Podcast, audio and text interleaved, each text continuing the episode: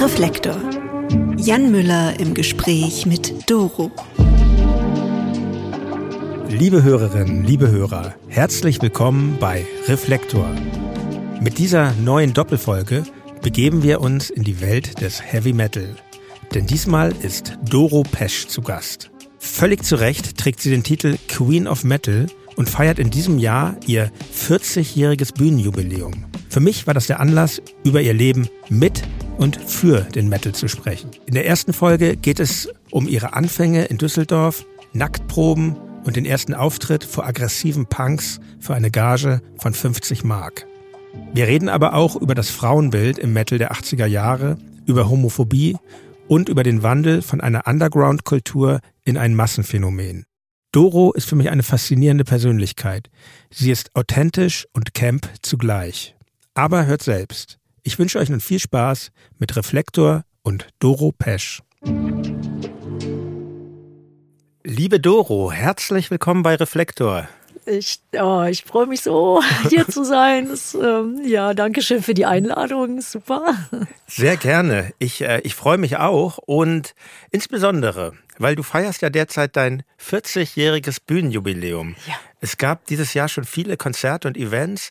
Jetzt, ähm, in jenen Tagen, wo wir hier aufzeichnen, bereitest du gerade den, ich sag mal, Höhepunkt vor. Dein Jubiläumskonzert Forever Strong and Proud, die große 40-Jahre-Show mit vielen Stargästen am 28.10. in deiner Geburtsstadt Düsseldorf in der Mitsubishi Electric Halle, früher Philips Halle. Ja, genau. Und ist ausverkauft jetzt gerade, ja, wo ja, wir hier sitzen. Herzlichen Glückwunsch super, dazu. Dankeschön, Dankeschön. Und ja, meine erste Frage. Wie fühlt sich das an, 40 Jahre mit Metal auf der Bühne verbracht zu haben? Oh, ich sag's dir, das war immer mein Traum. Ich wollte immer schon Musik machen, seitdem ich drei Jahre alt bin. Also da konnte ich gerade den Plattenspieler bedienen. Drei? Ja, drei. Das ist und das weiß ich noch ganz genau. Und das war ein Schlüsselerlebnis. Also es war nicht Metal, aber es hatte so viel Power und Energie. Es war Little Richard und Lucille.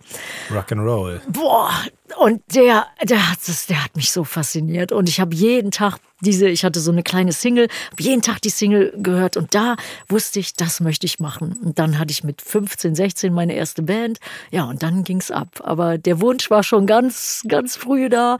Und ähm, ich habe mich für alle möglichen Arten von Musik interessiert. Aber dann Rock und Metal, das, das ja. wurde es dann, ja. Ich, ich zitiere mal aus dem Debüt-LP deiner Band Warlock aus dem Jahr 1984. Da heißt es, A Rolling Thunder, Fire Down Under, You think your head is bursting out, a rock fever, metal believer, come on and shout it out loud. So singst du in dem Song Homicide Rocker. 1984 war das. Und als dieses Debüt von, von Warlock ähm, mit dem Titel Burning the Witches erschien, hattest du schon drei Jahre sogar Erfahrung in Metal-Bands hinter dir. Und du hast jetzt ja gesagt, das erste Ding war Little Richard, also Rock'n'Roll.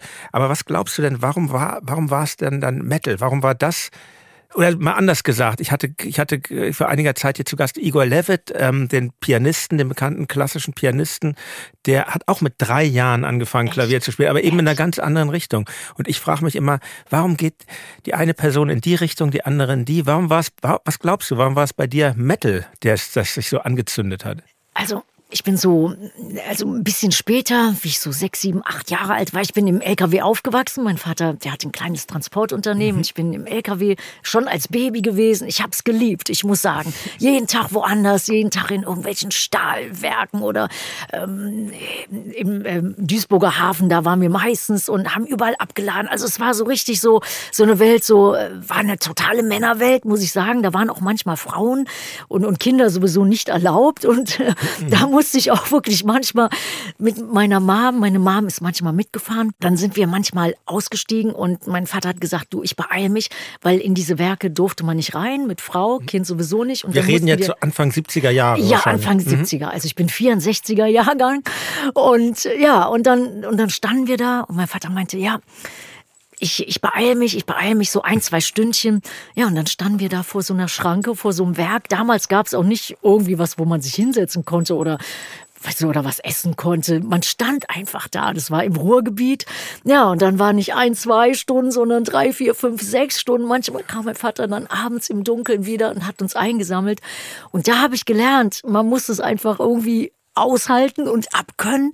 Und ich bin aufgewachsen mit ganz, ganz wundervollen Eltern. Mein Vater war mein bester Freund, der war echt super. Meine Mom lebt immer noch.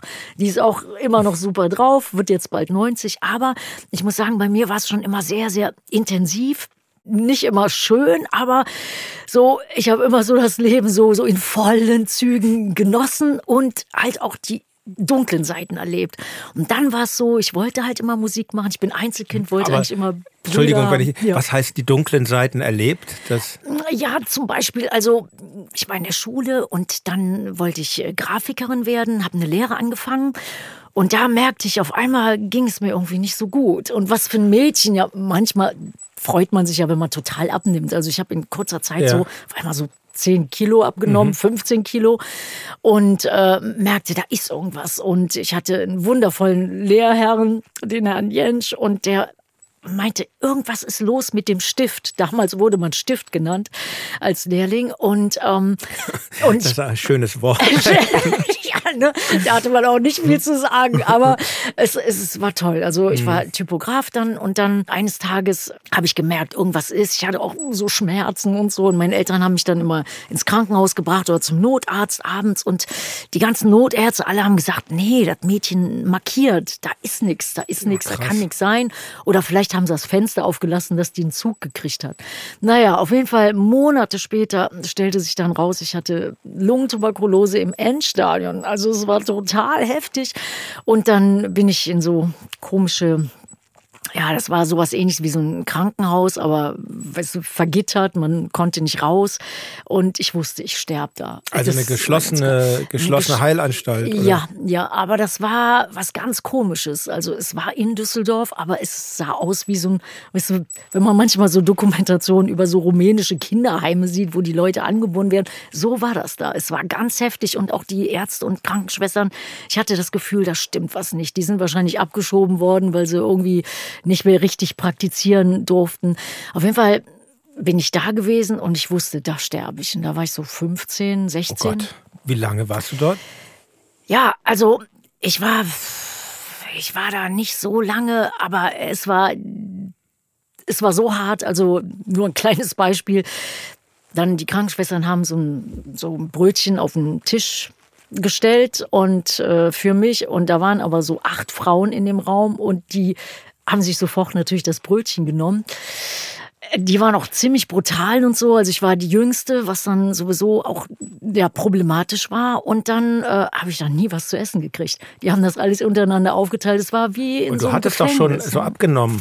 Ja, eben, eben, oh deswegen. Gott. Und ich war dann hinterher so, ey, so geschwächt. Also ich konnte kaum mehr laufen. Und, und dann musste ich zum Beispiel auf Toilette und die war wahnsinnig weit weg.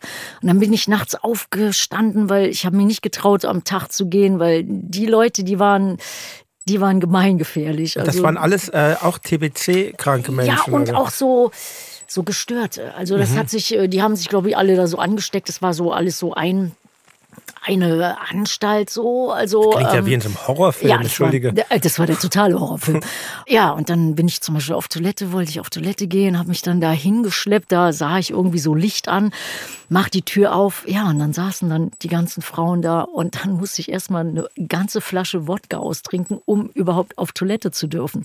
Also die Regeln da, die waren, die waren. Du wurdest hart. gezwungen. Oder? Ja, ja, ja, ja, ja. Das ist ja schrecklich. Ja, ja. und dann. Das war ich, in Düsseldorf? Das oder? war in Düsseldorf. Und meine Mom, die hat das irgendwie gespürt, so wie, wie so Eltern dann doch irgendwie mhm. spüren. Und ich wusste, ich sterbe da. Und ähm, ich hatte da noch nichts mehr. Es wurden alle Sachen geklaut, so, wisst ihr, so Nachthemd, Pantoffeln, Strickjacke, irgendwie, was man da so hat, ne? mhm. ne? oder Kulturbeutel, irgendwie ja. so. Ja, und eines Tages, ich lag im Bett und dann dachte ich, ist so ein Traum oder so. Und dann hörte ich meine Mom rufen und meinte die, Doro, komm, komm, ne?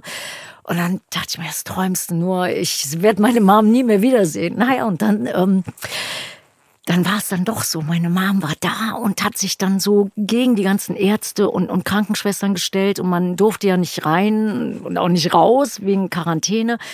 Und dann hat, äh, haben die gesagt, ja, wir rufen die Polizei und so. Und dann hat meine Mom gesagt, und ich rufe die Presse an. Und da waren auf einmal alle so, und dann meinte Doro, komm, nimm deine Sachen. Und ich hatte ja keine Sachen mehr. Und dann bin ich mit nackten Füßen mit meiner Mom raus Und äh, die hat mich ins Auto gepackt und dann sind wir los und sind da geflüchtet. Und dann bin ich in ein anderes Krankenhaus gekommen. Das war dann einigermaßen okay.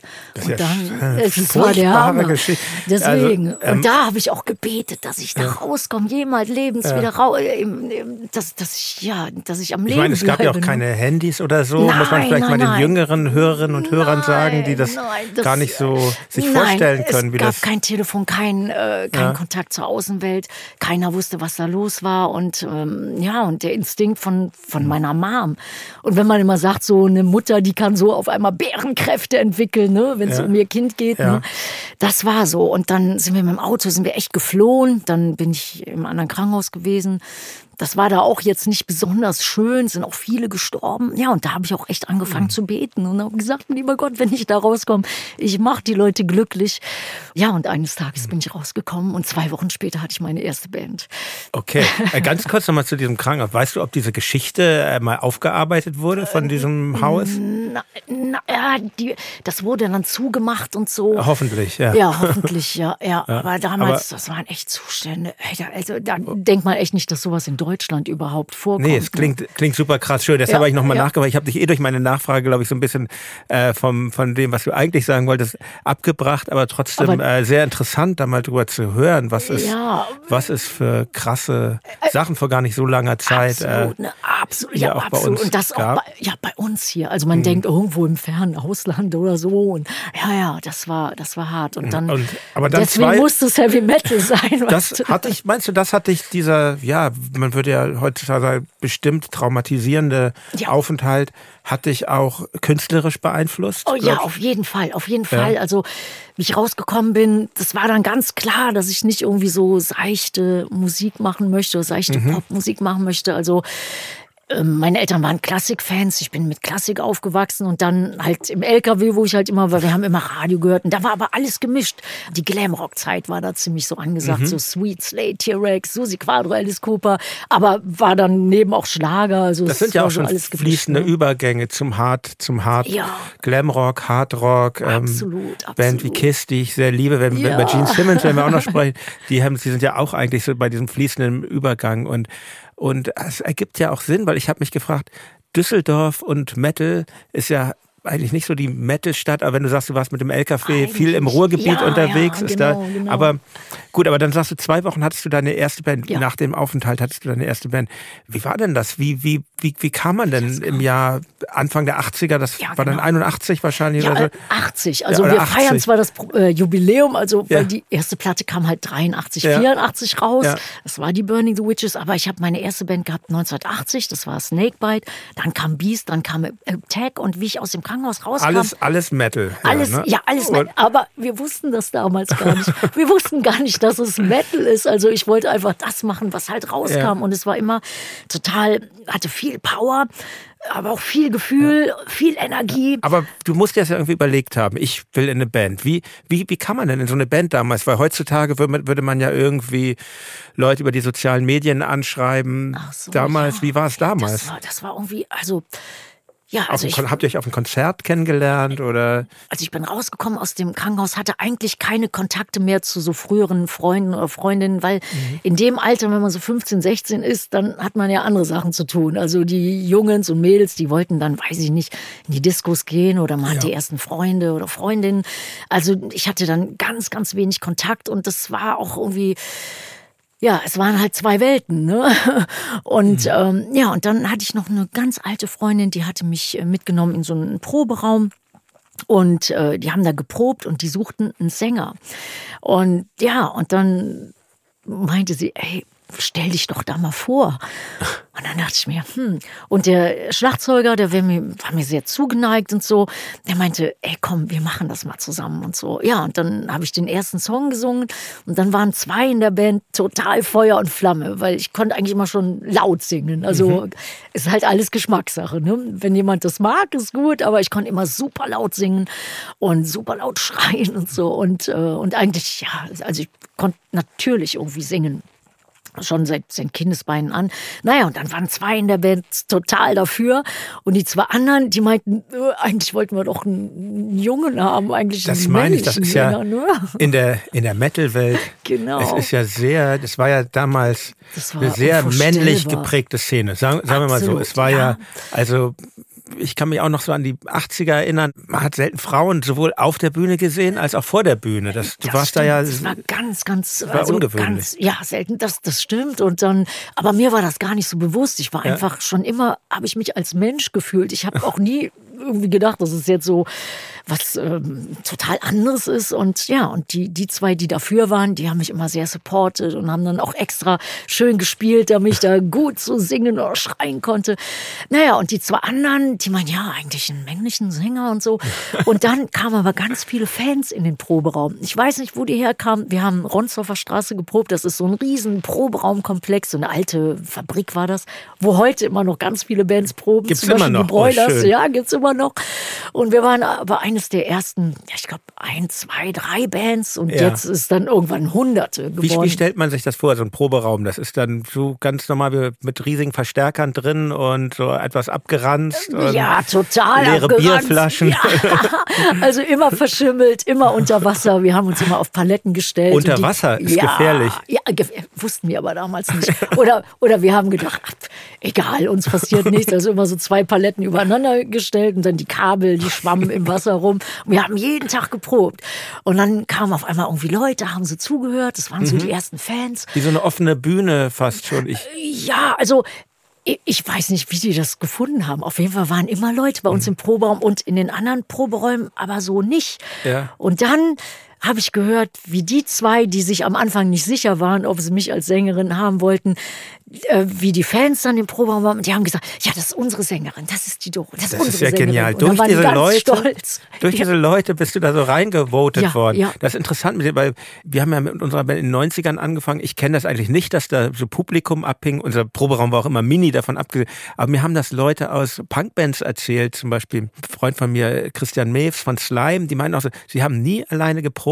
Da hingen immer Ja. Leute rum, so, so Ja, so ja. Freunde von denen und Fans und ähm, es, absolut, es war absolut. eigentlich, aber es ist ja ist ja ein total gutes Training. Dann ist man ja gleich in so einer Art Konzertsituation. schon, Ja, oder? ja, das hat auch sehr geholfen, wie wir dann das allererste Konzert gemacht haben. Irgendwann kamen so Leute in den Proberaum und dann kam einer da rein, der meinte, ja, er hat so einen Club in Düsseldorf, das war auf der Kiefernstraße, den gibt's immer noch, der heißt jetzt äh, Die, anders. die, AK das ist ja 47. sehr sehr punkige Szene, Ja, die besetzten, diese besetzten Häuser in ja, der das Kies. war auch damals super krass, Ich- super hart. Ich war da mal in den 80ern tatsächlich auf also ein bisschen später auf, auf einem Punkkonzert und ähm, weil du Kiefernstraße hast, muss ich kurz erzählen. Irgendeine Punkband spielte da und nach dem Konzert standen wir da draußen rum und ähm, unterhielten sich und dann hat von oben, also so ein Bewohner, Bewohnerin der Kiefernstraße hat, hat da, äh, hat uns so aus dem Eimer äh, Flüssigkeit auf dem, genau, wir dachten, es ist I Wasser, nein, es war Urin, also Ja, das war mein Erlebnis mit ja, der Kiefernstraße. Ja, das, äh, Und aber es ist ja eigentlich nicht so ein Metal-Gebiet, so die. damals, also wie ich angefangen habe, 1980,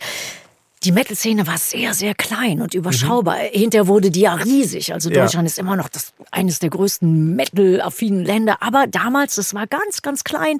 Also die Punk-Szene war wesentlich größer. Und dann hatte dieser Typ gefragt, ob wir, der war fahnenflüchtig, kam aus Amerika, fanden wir natürlich total cool. Und er meinte, ob wir nicht Lust hätten, in seinem Club zu spielen. Fahnenflüchtig. Ja, ne, super. Und äh, der hieß, glaube ich, Spiders, was so sein, sein Nickname. Ja, und ob wir nicht Bock hätten, bei ihm ein Konzert zu machen in, in seinem Club. Und dann haben wir gesagt, ja, wir haben noch nie ein Konzert gemacht, wie macht man das denn?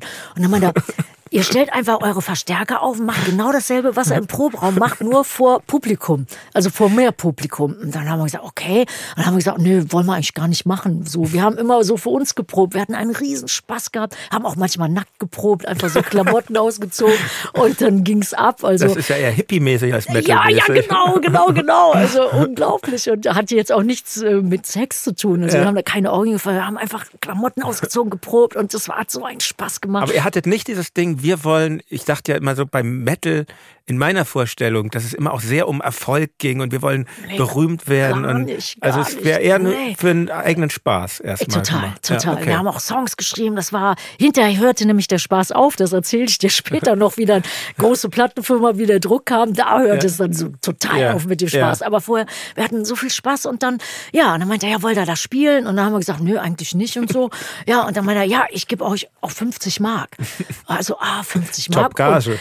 Und, ne, super. Und die Proberaummiete war damals schon wahnsinnig teuer. Ich glaube, es war so 250 Mark und ich okay, hatte ja eine ja. Lehre und ich war auch der Einzige, der ein bisschen Kohle hatte. Die anderen haben sich eigentlich da nie dran beteiligt und ich habe eigentlich immer für alles bezahlt, so eher so. Naja, aber ich habe es geliebt, deswegen habe ich es auch alles gemacht. War, und dann, eine Zwischenfrage noch, waren die auch in deinem Alter, deine Bandkollegen, oder waren die ähm, älter? Oder? Also ich war so 15, 16, der Gitarrist äh, war 14 und der Bassmann, der war 13. Also richtige Kids. Richtige Genial. Kids, ja, ja. ja.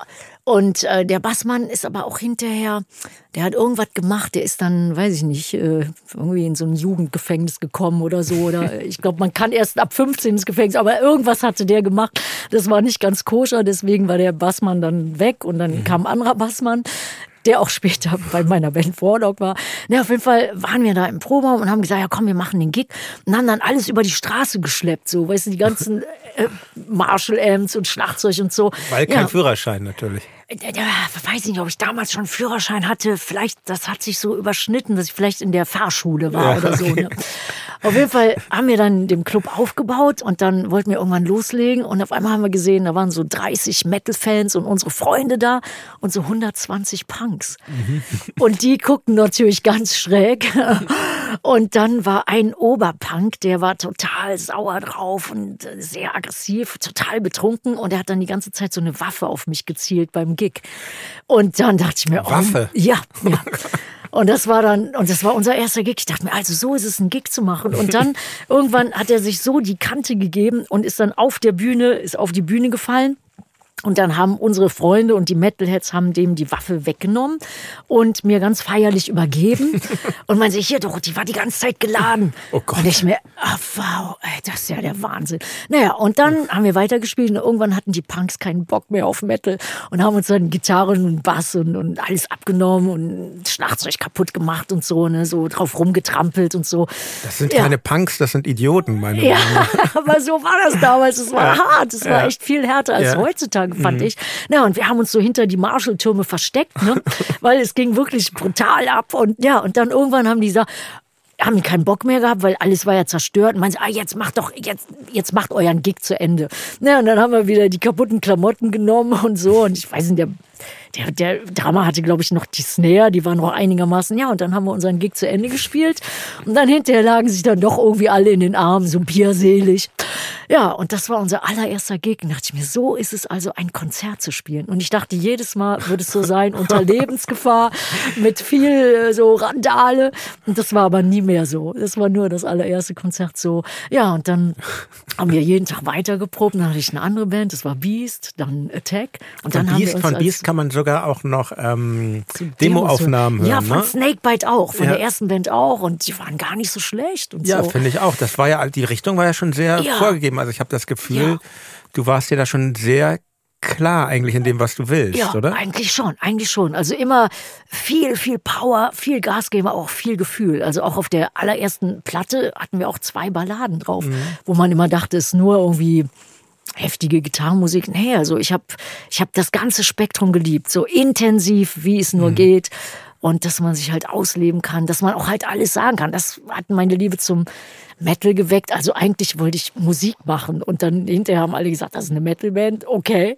Aber also für mich war Rockmusik so in allen Facetten, das war es eigentlich. Ne? Und dann, ja, und dann kam das Wort Heavy Metal auf. Ja, Heute jetzt. sagt man ja nur noch Metal. Ja, oder Queen of Metal zu oh, dir. Oh mein Gott, ja, oh mein Gott. Ja, Aber es ist ja eigentlich so, ich kenne das, ich spiele nicht in einer Metalband und die meisten Musiker, die ich kenne, die, die, die wehren sich eigentlich gegen diese Genregrenzen. So, die sagen, ja. ah, das engt ein und so. Und ähm, aber ich habe so, ich habe so das Gefühl, im Metal ist das irgendwie anders, dass die Leute wirklich oder die, dass die Menschen, die Metal-Musik machen, wirklich sagen, nee, wir machen Metal und dass das wie so eine, wie so eine Auszeichnung, wie so ein Orden auch so ist. Würdest du das unterschreiben? ja, also es gibt ja viele Facetten von Metal und, ähm, mhm. und ich wollte ja auch das machen, was so, was in mir steckt. Und ich weiß noch, bei dem ersten Song, der dann nicht so metalmäßig war, das war auch mein aller, allererster deutscher Song, der hieß Für immer, also Deep Inside My Heart, immer noch eines Sprechen unserer wir größten. Noch drüber, einer der größten Hits, ja. Ja, und ja. dann hatte ich den, ähm, habe ich den geschrieben in New York. Wir haben eine super schöne Platte gemacht in New York, die Triumph von Agony, wo auch Oh Ja drauf ist, auch so ein Riesenhit und für immer. Ja, und dann habe ich diese Platte der Plattenfirma abgeliefert und dann meinte sie, die Platte ist super, wir stehen voll hinter euch, wir unterstützen euch super, nur ein Song muss runter. Und dann dachte ich mir, was? Ich dachte, jeder Song hat die so die gleiche Qualität, weil ja. alles war sehr äh, speziell und auch äh, so interessant. Zum Beispiel Metal Tango hat halt so Metal mit mhm. Tango-Rhythmus und so. Naja, und dann meinte sie, ja, der deutsche Song, der muss natürlich runter. Das ist ja kein Metal. Und dann dachte ich mir, der deutsche Song, nein, ich liebe den, der, der bleibt drauf. Und da haben wir uns gestritten wie die Kesselflicker. Und ich hatte so das Gefühl, der hat so viele Mag so viel Magic, der muss drauf. Naja, und dann so Zähne knirschend hat dann so, haben die Leute von der Plattform gesagt, ja gut, dann letzte Seite, letzter Song, weil es war damals Vinyl und dann zweite Seite, letzter Song, damit den bloß keiner hört. Ja, und dann sind wir auf Tour gegangen mit Ronnie James Dio, dem legendären Ronnie James Dio, mein absoluten Lieblingssänger.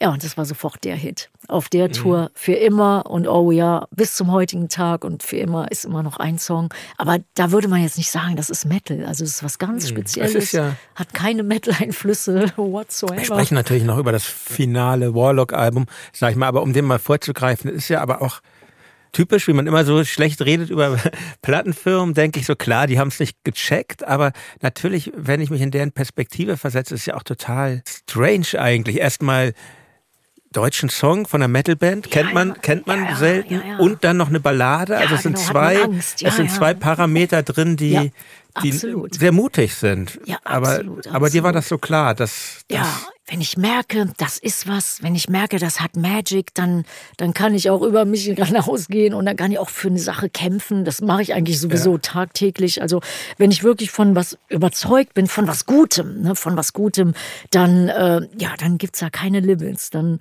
dann, auch wenn ich so ich bin ja kleinerer Statur, aber hat keiner eine Chance. Ich, ich hätte übrigens immer, ich, ich habe dich ja oft im Fernsehen in Videos gesehen, ne? Damals genau so, solche Songs wie dies für immer. Ich dachte immer, du bist riesig, so. Das war so eine, eine Kriegerin oder so. Aber ja, das, ja, interessant. Das, das denken aber, viele. Das, ja. ich, ich weiß noch einmal stand ich in New York, da haben wir so ein äh, Konzert gemacht. Das war für einen guten Zweck mit ganz vielen Musikern, zum Beispiel die Snyder von Twisted Sister und mhm. Sebastian Bach von Skid Row damals. Also es waren so ganz die größten von der Metal-Welt. Und es war, es hieß irgendwie so New York Stil. Und dann stand ich da nach dem Konzert noch auf der Bühne, man hat ein bisschen sich unterhalten und dann habe ich ein Gespräch überhört und da meinte der eine zum anderen, ähm, kennst du so denn die Doro und so? Man, ja, ja, boah, die ist riesig groß. die ist, also das ist eine Hühnin, das ist eine Hühnin. Und dann guckte ich da und ich mir, ey, wen meinen die?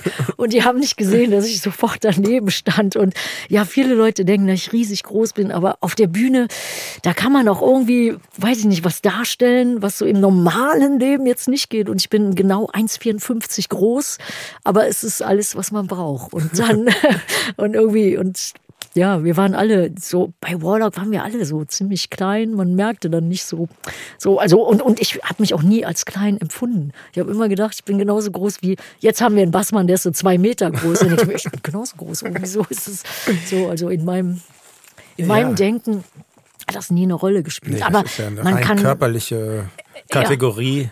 Das ja, finde ja. ich eigentlich auch ganz und schön. Sind ja viele Sänger auch klein, habe ich dann auch irgendwie gemerkt. So. Sänger, Schauspieler. Ja, ja, ja. ja. Wahrscheinlich braucht man, braucht man dann die Bühne, um die, die Young-Brüder von ACDC, ja, vielleicht. ja, genau, das, genau. Das müssen, das müssen Psychologen ergründen. Ja, Aber wahrscheinlich. Ich will nochmal zurück zum ersten Album von Warlock. Ich meine, erstmal finde ich es ja, was ich immer denke, wo ich ja selber eher so vom Punk komme und sprachen eben schon über Punk. Punk ist ja so eine Musik, die sehr einfach erstmal herzustellen ist. Man hat seine zwei, drei Akkorde und man kann das eigentlich auch total räudig spielen. Das ist akzeptiert in dieser Gattung. Im, mhm. im Metal ist das ja ist das ja schon anders, so dass das, das handwerkliche Können spielt eine Rolle. Ja. Also habe ich zumindest immer so wahrgenommen. Ich habe in meiner frühen Jugend viel Metal gehört. Also ich kam so über ACDC drauf, dann Kiss, Iron Maiden, Judas Priest. Das fand ich herrlich. Ich bin dann so kurz danach wieder davon abgekommen, aber so diese frühen Bands, ich, die sind mir sehr vertraut. Und mhm. für mich, mich hat das damals immer extrem beeindruckt und ich dachte so in meinem kindlichen Kopf, boah, das sind die besten Musiker der Welt. So wurde einem das ja auch vermittelt. Und, ähm, ja, besonders ist, die Gitarristen, ja, ne? die haben immer ja. sehr viel hergemacht und mussten irgendwie doch einigermaßen spielen können, so, weil. Ja. Ist die Hürde dann nicht total hoch, sowas anzufangen eigentlich? Auch eigentlich. Bis das erstmal so klingt wie, weil wenn man, wenn man jetzt, wenn man jetzt ähm, eure Platten sich anhört, dann ist es ja total äh, ja gekonnt. Ja, eigentlich, eigentlich, also jetzt, wo du es sagst, also ich muss ganz ehrlich sagen, ganz am Anfang, 1980, auch so in der Schule, ich habe viele Platten gekauft, äh, immer eigentlich nur Platten gekauft, aber waren auch viele Punkplatten dabei und ich habe mir 1980 auch echt überlegt, soll ich jetzt so eher so die, die, die Metal-Richtung oder die Punk-Richtung? Mhm. Und dann manche Punkplatten habe ich mir angehört und dann habe ich gehört, wie der Sänger halt so out of tune singt, so mhm. total äh, so daneben. Und dachte ich mir, boah, wie macht der das? Und dann habe ich das versucht auch so zu machen und das war total schwer, weil natürlich habe ich, glaube ich, immer so, eigentlich, ich singe, glaube ich, immer in, in Ton, da kann ich gar nichts für, das kommt einfach so raus. Aber ich Musikalität dann, nennt man das. Ja, wahrscheinlich. Aber ich habe mich echt bemüht, schief zu singen und das Punk-Feeling irgendwie so zu verinnerlichen. Und das war total schwer. Und, äh, und ich fand das genial. Und dann habe ich mich aber echt gefragt, soll ich jetzt die Punk-Richtung gehen oder mehr so Rock, Metal? Und ja, und dann ist es dann halt durch meine Mitstreiter, ist es dann mehr Metal geworden. Ja, und einen hat mir dann in, in der Band dann später, und der war so Punk, der hatte auch so, ein, ja, so die Haare so Stacheln oben. und der wollte unbedingt mitmachen. Da haben wir gesagt, ja, du musst aber lange Haare wachsen lassen, das geht nicht. Und äh, meiner, ich mach, ich mach alles. Und so kam es dann. Aber äh, Metal, ja, ich würde sagen, sagen, die Gitarristen, die müssen schon ein bisschen was können, ja. Aber deswegen haben wir auch jeden Tag geprobt. Also das jeden war die Tag. Prämisse. Jeden Tag. Das ist Ehrgeiz auch dann, ne? Ja. ja, ja, ja. Und ich weiß auch gar nicht warum, weil. Ja, um das hinzubekommen, diese saukomplizierte Musik. Ja, ja. Es ist ja auch wahnsinnig schnell. Man muss neben den Gitarristen und Sängerinnen, Sängern sowieso auch die Schlagzeuger loben, finde ich. Ja, absolut, ich meine, ich liebe absolut. ja auch dieses Schnurren der Double Bass so bei Metal. das total, ist, ähm, ne, total. Aber das muss man ja erstmal, das muss man erstmal erlernen lernen. Ja, also ja, dieses, ja extrem schnelle Spielen. Ich glaube, man kann da nicht so viel Kraft reinlegen ins Schlagzeugspiel und dadurch ja, klingt das so das, technisch. Äh, äh ja, ja, wahrscheinlich. Also es mhm. war bei uns wahrscheinlich äh, Learning by Doing. Mhm. Irgendwie jeden Tag wurde man vielleicht ein bisschen besser und so. Und der Drama, das war auch noch so lustig. Wir hatten dann so eine riesen Bühne im Proberaum aufgebaut, also so, so gebastelt. Ja. ja, und wie wir dann zum Beispiel nackt geprobt haben manchmal. und da gab es zum Beispiel äh, David Lee Roth von Van Halen, der hat immer immer diese riesen Spagat und Sprünge gemacht. Unfassbar. Ich weiß nicht, ob die, unfassbar, ja. ne? Wollten wir natürlich auch und der Drummer auch. und der Drummer nackig geprobt und dann ist er im Spagat über sein Drumset gesprungen und ist da auch manchmal hängen geblieben oh, mit seinem Gemächt. Und dann war die Probe natürlich kurzzeitig unterbrochen. Und, und also wir hatten, ey, wir hatten so einen Spaß gehabt und ja und ähm, hinterher war das so, also ich musste ja halt die Lehre machen und der Lehrer hatte immer gesagt, du kannst noch ein bisschen länger bleiben, weil der Auftrag ist noch nicht fertig. Und so als Stift, ne, als Lehrling konnte man ja nicht sagen, nee, mache ich nicht. Ne? Und dann habe ich das auch gemacht. Und ich hatte aber auch die Freiheit, alles zu machen. Ich konnte also morgens um 5 Uhr in die Firma gehen und dann alles für meine Band machen. Also Schriftzüge entwerfen und Poster und so. Das war natürlich super. Ich durfte es nur nicht während der Arbeitszeit, aber deswegen musste ich dann auch manchmal länger bleiben. Und wir hatten die Regel auch wenn man zu spät kommt, fünf Minuten oder zehn Minuten war 50 Mark in die Bandkasse.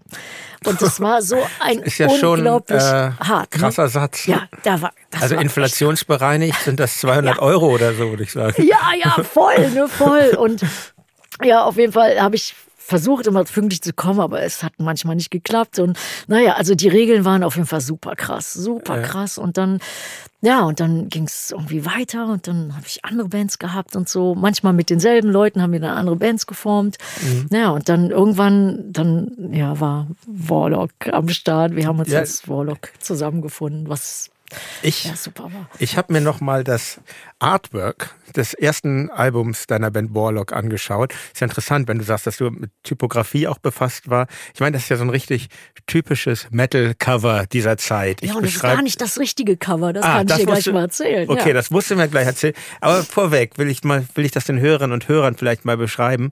Also dieses ein Gemälde, ich schätze Mhm. Airbrush-Technik wahrscheinlich. Wir sehen darauf eine barbusige blonde Frau, die an eine Kerze gekettet ist. Mhm. Zu ihren Füßen ein Scheiterhaufen und ein bärtiger in Fetzen gekleideter, spitzohriger Riese mit Streichholz in der Hand betrachtet sie lächelnd. Ähm, wie gefällt dir das Cover-Artwork heute? Ja, also das war auch, äh, wo wir eben gesprochen haben über Plattenfirmen.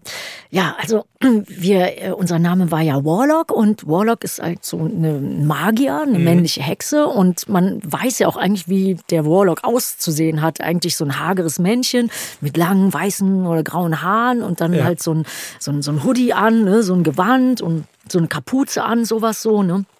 So wie so eine Mönchskutte. Ja, auf jeden Fall. Die ja ähm, dann auch später zu sehen ist auf dem Cover der vierten Genau, bei der LP Triumph, Triumph and Agony. Da ne? ist es dann richtig Ja. zu sehen.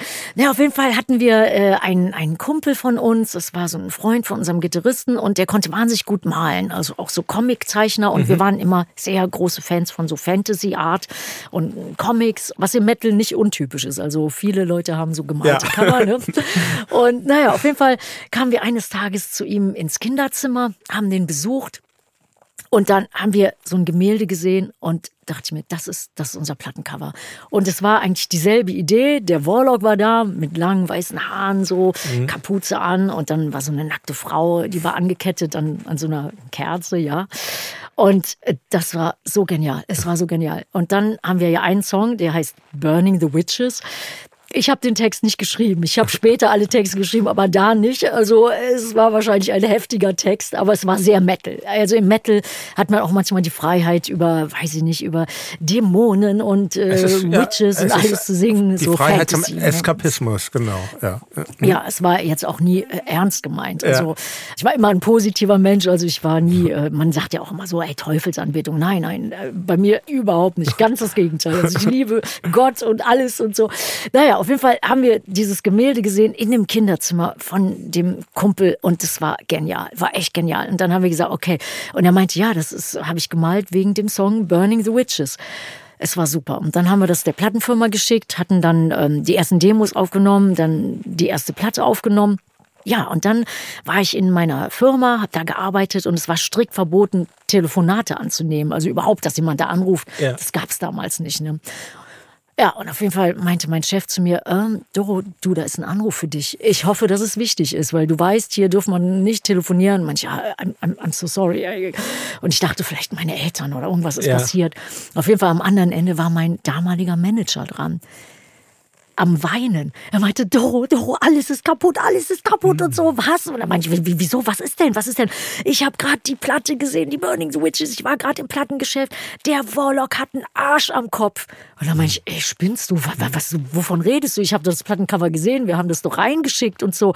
Meiner, nein, nein, es ist nicht das, was wir eingeschickt haben, es ist was ganz anderes. Und äh, die ganze Karriere, alles ist zerstört, alles kaputt. Total am Weinen, aufgeregt. Und dann meinte ich, ich gehe sofort zum Plattenladen nach meiner Arbeit. Ich in den Plattenladen gerannt, ja, und da habe ich dann unsere erste Platte gesehen, Burning the Witches, und da hat die Plattenfirma nicht das Plattencover genommen, was wir eingeschickt hatten, also dieses wunderschöne Gemälde, was auch wirklich super gemacht war, sondern die haben wohl einen anderen Maler beauftragt, das wohl noch mal zu machen. Und deswegen ist dieser Warlock ist halt so ein, so ein Riese, so ein Mannequin, was total fett ist, keine Haare am Kopf, ist auch nicht so schön gemalt wie das Original. Ja. Und das war dann das erste Plattencover. Und Enttäuschung schon. ja, total. Aber aus heutiger Sicht hat es doch auch was, ja, oder? jetzt ist es total kult, besonders so in Südamerika, da sind wir so ziemlich gut angesagt. So ganz viele Frauen und auch die Metalheads, die haben dieses T-Shirt an und geliebt. Ist natürlich alles Bootleg. Ist ja. alles Bootleg-Shirts, aber die lieben das und, und wenn ich sehe, dann freue ich mich auch mhm. immer, weil es ist wirklich zum Kult geworden. aber damals so, das war so der, der Schock. Das war total der Schock. Bel ja. Belgische Plattenfirma. Ja, damals, war ne? belgisch, ne? ja. Wir haben äh, oft live gespielt, also mit Warlock schon. Und wir hatten einen Fanclub gehabt, was wir gar nicht wussten. Der hat so äh, Kassetten rumgeschickt. Also es waren so Kassetten, so, weißt du, selbst geschrieben, selbst gemalt so. Und unsere Demos. Ja, genau. Ja, mhm. Hat die rumgeschickt. Wir wussten nichts davon. Ja, und auf einmal hatten wir innerhalb von zwei Wochen vier Plattenverträge am Tisch. Und da dachten wir, wow, was soll man denn damit machen und so. Und der Bassmann, der wollte sowieso keine Platte machen. Der meinte, ne, ich mache keine Platte. Und den haben wir auf Knien rutschen bekniet, ey, bitte mach eine Platte mit uns. Und dann meinte er, nee, mach ich nicht. Und dann irgendwann haben wir ihn weich geklopft und ja, und dann haben wir doch die Platte gemacht. Ja, und auf jeden Fall haben wir mit Mausoleum, dem belgischen Label, unterschrieben, weil es hatte zwei Blutstropfen an dem äh, M vorne und an dem M hinten. Dachten, das ist ein guter oh, Grund. So ja. ja. Ne? Alles andere Wusste man schöner, nicht. Schöner Name. Ich, ich sprach das Cover aber auch deshalb an, weil ich finde das ja super. Ich würde auch sagen, totales Kultcover. Aber andererseits finde ich, sagt es, du sagst schon so klar, Fantasy-Welten, aber es sagt ja auch etwas über das damalige Frauenbild im Metal aus. Also wir sprachen ja schon drüber. Heavy Metal war damals sehr männlich geprägt und eben da diese Frau, die da geopfert wird, das ist ja schon, kann man ja auch schon kritisch sehen. Und ähm, heutzutage ähm, schon, ja, absolut. Wie, aber wie war das damals denn für dich in dieser in dieser Männerdomäne? Metal tätig zu sein. Wurdest also, du da auch wurdest ich, du da auch angefeindet oder? Nein, ich wurde immer super behandelt. Mhm. Also ich wurde immer unterstützt, super behandelt. Alle waren total Gentleman. Es war super. Wir haben ja mit vielen, vielen großen Bands zusammengespielt. Äh, Ob es jetzt Judas Priest war oder Motorhead oder äh, Saxon, Kiss, alles Mögliche. Die haben mich immer, ja, die haben mich behandelt wie, wie Gold. Mhm. Ich muss sagen, also ich hatte nie das Gefühl, dass ich irgendwie so da nicht reinpasste. Also die wussten, ich nehme das ernst. Und das ist nicht irgendwie so ein klein bisschen Hobbythek. Die wussten, die, die, die ja, die beißt sich durch. Wahrscheinlich hat man das gespürt, so, oder ja. der andere Musiker, also die Profis, die dann schon viel weiter waren als wir. Und äh, ja, und damals, also alle Plattencover waren halt so, ob es jetzt so Kultbands sind, so wie Manowar, die haben auch immer ganz viele nackte Frauen auf ihren Plattencover und die waren immer sehr voluminös. Also das war klar. Und das war irgendwie so damals so im, im Metal. Und ich fand es auch sehr schön. Außer einmal, da muss ich sagen, da habe ich mich selber erschrocken. Da haben wir die was unsere erfolgreichste Platte war, die Triumph and Agony. Und die hat auch ein gemaltes Cover, aber das erste Mal, wo das Cover richtig geil gemalt ist von einem wunderbaren Künstler, der heißt Jeffrey Gillespie, mit dem arbeite ich heute noch zusammen. Ja. Und dann kam die Platte raus und auf einmal war ich mit meinem Manager, also meinem amerikanischen Manager, das war der Alex Grob, der war eigentlich aus der Schweiz, aber war der amerikanische Manager. War super, weil wir konnten damals am Anfang alle kein Englisch. Also so wie wir 13, 14, 15 waren, so nur das normale Schulenglisch. Das hat sich dann aber später natürlich gebessert, wie ich dann nach Amerika gekommen bin. Na, auf jeden Fall sind wir gefahren in L.A. und da, wo das Rainbow ist und Whisky und ähm, Whisky Go Go, also genau, die Clubs, ja. So die mhm. ganzen Clubs, das war damals so die Szene in den 80ern, so Sunset Strip und alles. Mhm mhm. Und alle haben sich immer schick gemacht. Die sahen alle aus wie die totalen Rockstars, so die Haare tupiert. Also alle sahen so aus wie Motley Crue oder Guns N' Roses. Und es war 87, diese Platte kam 87 raus. Und dann sind wir da immer vorbeigefahren. Ich habe immer geguckt und so. Standen hunderte Leute auf der Straße. Und auf einmal meinte Alex, ey, guck mal nach oben. Und dann war ich, wie, und wie wo nach oben? Man ja ganz nach oben. Und da war ein riesen Billboard, weißt du, wie man das manchmal in den Filmen sieht oder wie man das so in L.A. sieht. So riesig, also so, weiß ich nicht, zehn Meter lang, äh, acht Meter hoch, ne? Und da war so ein Billboard von unserer Platte, der Triumph and Agony. Und da hatte der Warlock mich so von hinten so umarmt, so ein bisschen so an den Busen gepackt, so. Man weiß immer noch nicht, was das zu bedeuten hatte. Und der Busen war zehnmal so groß wie auf dem Plattencover.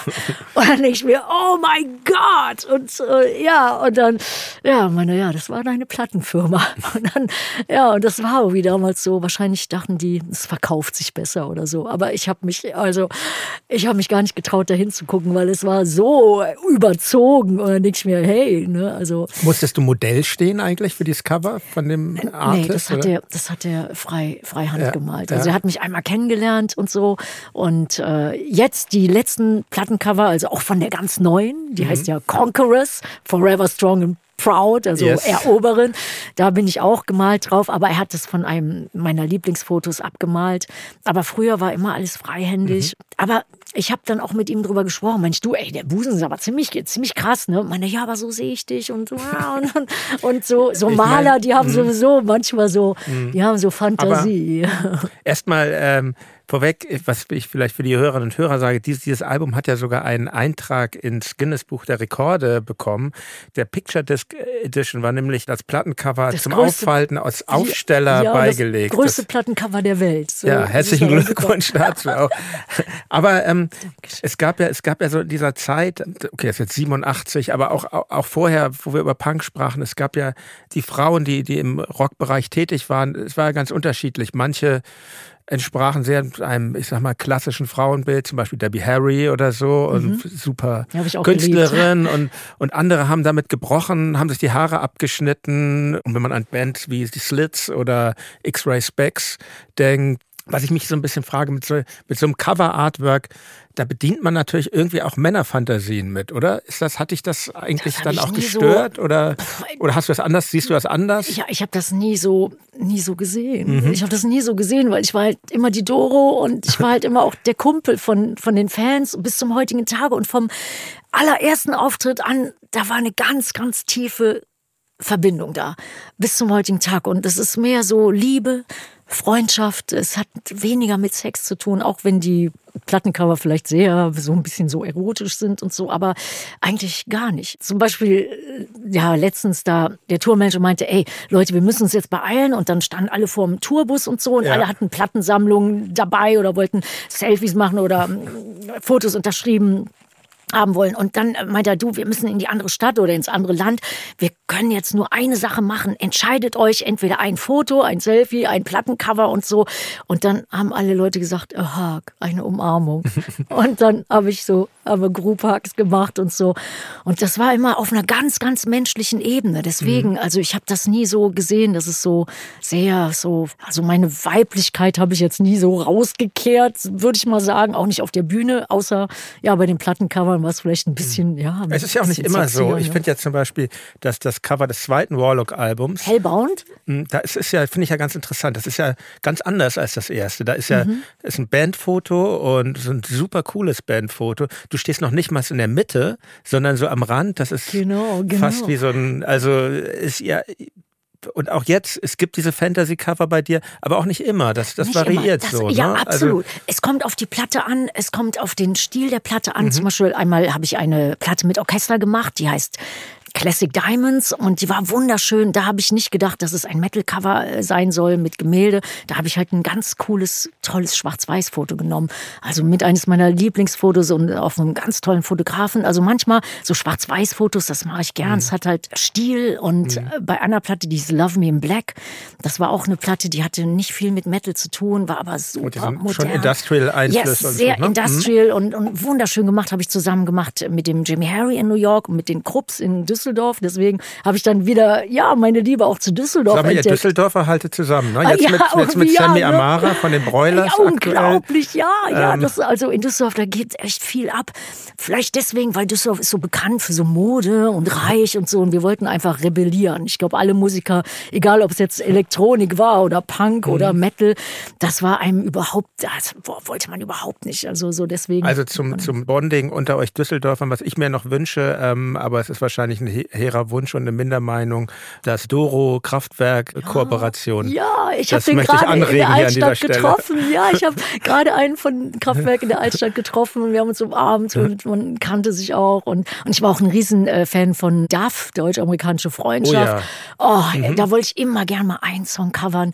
Und oh ja, und das der eine auch, lebt. Und ich das ist super, ja. ne? Das, ja, also ich bin auch, mhm. ja, bin breit aufgestellt. Also, also es braucht mhm. nicht immer nur. Ähm, nur hm. Rock und Metal zu sein. Ja. Eine Sache nochmal zu dieser, zu dieser optischen Sache, weil, weil wenn ich jetzt sage Männerfantasien, ich finde ja das wirklich Interessante, im Metal ist ja auch, dass ja eigentlich die Männer sich auch getraut haben, sehr weiblich auszusehen Absolut, ne? und äh, lange Haare sowieso. Make-up, ja. Und Haare, ähm, viel Haut zeigen. Ja, und, und es, es wundert mich aber, dass ich zumindest öfter mal in den 80ern die Metal-Szene, ich kannte jetzt keine Musikerin oder Musiker, aber so in, so Schulkameraden oder so, die Metal waren.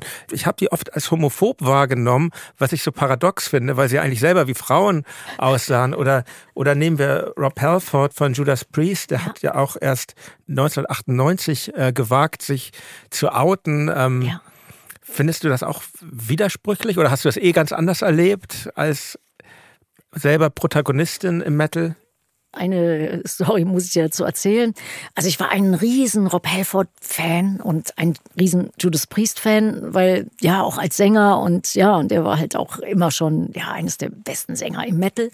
Und ähm, wie ich zum Beispiel nach New York gekommen bin, ich wollte ja nach Amerika unbedingt. Und dann ja habe ich meine Chance gesehen, drei Tage Promotion-Tour und nach zwei Tagen war klar, ich bleib da. Und dann bin ich da geblieben. Zum, zum Triumph of Agony. Äh, das nee, war davor die, schon. Ja, ne? das war die Platte davor. Und wir wollten immer nach Amerika und so. Und äh, ja, und dann hatte ich die Chance, äh, das war die True Steel Platte, die dritte. Und da sollte ich Promo machen in New Ja. York. Ja, und dann bin ich sofort da geblieben, habe alles dran gesetzt. Und ich hatte damals einen Berater, der ist dann später der Manager geworden, der Alex Grob.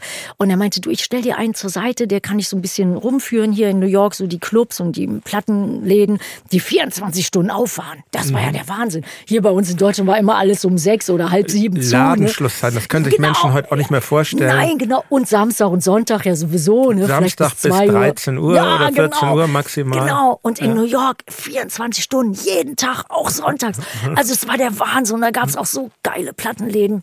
Mhm. Die es leider auch heute nicht mehr gibt. Naja, auf jeden Fall hat er gesagt, du, ich, äh, ich, ich hole dir jemanden, der kann ich ein bisschen rumführen und so, ein bisschen so in die Szene so. Das war der Joey Ballon und der war ähm, Gitarrist, Keyboarder, kein Metal-Gitarrist, also, aber der war sehr, ähm, sehr versiert und war etwas älter als ich. Ja, und dann haben wir uns super verstanden. Der hat mir alle Clubs gezeigt und äh, Plattenläden und ich war im Himmel. Das war so toll. Ja, und dann irgendwann war es spät, so zwei Uhr nachts. Und dann meiner, willst du noch irgendwas sehen? Wollen wir noch in einen anderen Club? Und dann habe ich gesagt, du Joey, eigentlich in Düsseldorf, wir haben auch super Clubs und die Altstadt, Düsseldorfer Altstadt, war ja auch viele Bars und alles und so. Manch auch, eigentlich ist es gar nicht so viel anders und so. Also ich dachte mal, New York ist der absolute Wahnsinn, aber es war von der Szene ja gar nicht so viel anders. Naja, meiner, was willst du denn noch machen? Aber meinte, ja, wollen wir ein bisschen jammen? Ja, und dann sind wir zu ihm nach Hause gegangen und dann meinte er, ja, was, was wollen wir denn jammen und so? Und dann habe ich ein paar Sachen erzählt und die Amis kannten sich damals gar nicht aus, wie es so in Europa abging. Und dann habe ich ihm von meiner ersten Promotour erzählt mit der Burning the Witches nach Ungarn. Das war das erste Mal, dass man so in so einem Ostland war. Und ja, wir kamen fast nicht weit, weil an der Grenze wurden uns alle Platten abgenommen. Wir hatten einen Kofferraum voll von der Burning the Witches Vinyl. Und da haben auch alle gesagt, ja, das geht nicht, ist Pornografie und haben das alle so untereinander aufgeteilt. Und dann sind wir nach Ungarn rein und ich habe es dann nicht ausgehalten. Das war so schlimm. Und äh, die haben uns auch alle so ganz komisch angeguckt. Wir wollten eigentlich Promo machen, aber ja, und dann mussten wir ja so Geld tauschen, ne, so für zwei Wochen so. Ich glaube, man musste zwei Wochen drüben bleiben, haben ganz viel Geld getauscht. Und dann irgendwie nach dem zweiten Tag habe ich dem damaligen Manager, der ist gestorben, das war der deutsche Manager, habe ich gesagt, ich halte sie nicht mehr aus, bitte lass uns wieder nach Hause, ich will nach Hause. Aber meinte, ja, jetzt haben wir das ganze Geld, müssen wir aber jetzt verprassen. Aber es gab da auch nichts zu kaufen. Ja, und manchmal sind wir ins Restaurant gegangen, wurden aber auch nicht bedient, weil die, ja, die mochten das nicht so. Aus dem Westen, das war irgendwie nicht so, nicht so doll. Und so sind wir wieder nach Hause gefahren. Und der Joey meinte, wieso, was war denn da so schlimm? Und dann meinte ich, ja, Du Osten und so, das ist was anderes. Und alle Leute haben mir auch damals immer gefragt, meinen sie, du kommst denn aus dem Westen oder aus dem Osten? Meinte ich, nein, aus dem Osten kann man nicht kommen. Also es war wohlgemerkt 87. Und dann habe ich So, das ein bisschen. Bundesrepublik oder DDR. Haben Ja, genau. Mhm. wir wollten auch damals mal da spielen, das ging nicht. Ah, nee, ging gar nicht. Ja, und dann meinte Joe, ja, wieso denn nicht? Und dann habe ich ihm das so ein bisschen versucht zu erklären und so, ne? Und dann meinte ich, nee, du kannst nur aus dem Westen kommen, aus dem Osten, du kommst da nicht raus und so weiter. Und so haben wir unseren ersten Song geschrieben, der war East Meets West. Und der war der erste Song für diese legendäre Platte Triumph in Agony. Ja. Und dann haben wir mehr Songs geschrieben und der amerikanische Manager meinte, ey, mach doch weiter, ihr scheint eine gute Chemie zu haben. Wir haben weitergemacht und dann bin ich dann auch da geblieben und ja, und dann ging es dann irgendwann dazu, ja, so Plattencover oder Fotosession zu machen. Und dann meine ich, ja, Joey, da gibt es zum Beispiel einen Rob Halford von Judas Priest und so. Und die Klamotten finde ich total geil. Das ist so total außergewöhnlich und so, so one of a kind. Und dann meine, ja, zeig mir den mal. Und dann habe ich das gezeigt, so die ganzen Judas Priest Platten mhm. und Rob Halford. Und meinte, ja, das, den Look kenne ich, der ist hier um die Ecke. Dann meinte ich, spinnst du? Wieso? Das ist einmalig in der Welt. Und wir waren in der Village, also ich hatte in der Village gewohnt. Ja. Und da meinte er, wir gehen mal um die Ecke und so. Da wirst du sehen, jeder sieht da so aus wie Rob Helfer. Und meinte ich, nein, nein, nein, ganz und gar nicht. Naja, und dann sind wir um die Ecke gegangen. Das war Christopher Street. Ja, und da sahen alle aus wie Rob Helford. Und da waren alle diese Fetisch-Stores, die ich ja. total geliebt habe. Ich mir, oh, geil und so. Und alle sahen aus wie Rob Helford mit dem Cappy an, Peitsche, ne, schwarzes Leder mit Nieten. Ja, und da habe ich dann auch meine ganzen Bühnenklamotten gekauft. Übrigens bin ich jetzt absoluter Veganer und alles ist veganes Leder. Aber damals hatte ich nicht das Bewusstsein. Also es war mhm. alles dann schwarzes Leder mit Nieten. Naja, und dann war ich total enttäuscht, dass da alle so aussehen. Und dann, man, ja, das ist so, also hier die das ist die Schwulenszene und so. Ah, Mensch, echt? Und, aha. und da wusste man aber nichts davon. Also war total keine Ahnung. Und ja, und dann später halt, wie Rob Helford halt sich geoutet hat und so, da dachte ich mir, ach so, ja, war ja klar. Und das war so total der Look. Und alle Metaller, die lieben Rob Helford. Und deswegen, wo du sagtest, also das war, ja, und, und haben das aber auch alle total gut aufgenommen. Da hat jetzt keiner gesagt, oh, und so. Also, so was hat wenn jemand wie Rob Halford das der Metal wagt, was ja eigentlich yes. offensichtlich war, wie du das gerade schön ja, dargestellt hast, dann, dann, hilft das, aber dann hilft das sicher auch, ja. mehr Toleranz herzustellen. Ja, ja, hm. Ach, ey, total, ja. total, total, ist super, ist super. Und, und heute, so wie ich jetzt heute auf die Metal-Welt blicke, so wie ich sie wahrnehme, ist die doch eigentlich auch sehr offen und tolerant, oder? Total, total, ja, total. Also es gibt zum Beispiel auch viele Bands, viele Männer, die sich jetzt auch haben umoperieren lassen, weil sie sich doch mehr mhm. als Frau gefühlt haben und so. Und äh, ja, das ist irgendwie total schön. Und also ich finde, die Metal-Welt ist sehr offen, wo man immer früher dachte, die sind total engstirnig. Mhm. Aber das und, stimmt gar nicht. Und wenn wir nochmal so einmal bei, bei der Mode bleiben, du hast das ja gerade gesagt, schwarzes Leder und Nieten und so. Ähm, ich finde das ja auch ein super Look. Also, aber aber gerade wenn man sowas so, so, so Jacken mit Nieten oder manche Bands haben ja auch richtig so diese Spikes. Ja, Guck mal, immerhin ein paar Nieten habe ich ja auch am wow, Gürtel, oh, aber ne, gerade heute Tages. hier extra oh, angezogen. Ja aber ähm, hat so ein Look nicht auch sowas wie komm mir nicht zu nah? Hat das nicht auch was abwehrendes? Ja, vielleicht für so ganz normale Leute. Man mhm. möchte natürlich auch so ein bisschen rebellieren, so gegen das Spießertum. Und das ist natürlich besonders lustig, wenn man dann so ein Patronengurt anhat und so spitze Nieten. Und, äh, aber eigentlich sind so, die ganzen Metaller sind herzensgute Menschen. Und manchmal ist es wirklich so harte Schale, weicher Kern. Also ganz oft so. Und man kann sie auch, ich habe jetzt mein Leben den Metallern anvertraut seit 40 Jahren. Und ey, ich bin immer super behandelt worden, immer auch beschützt worden, wenn es irgendwie kritisch war. Also so vom Menschsein, so Metaller sind, sind ganz tolle Menschen. Wirklich. Und, Sieht man ja jetzt an Wacken. Früher gab es ja, ja kein Wacken, aber jetzt, wo jeder mal so von Wacken gehört hat oder wie es da abgeht oder das zum Beispiel so so die, ja, die, die, die da wohnen oder die Bauern sich freuen, wenn die Metaller kommen, weil die benehmen sich auch, die räumen hinterher sogar auf und so.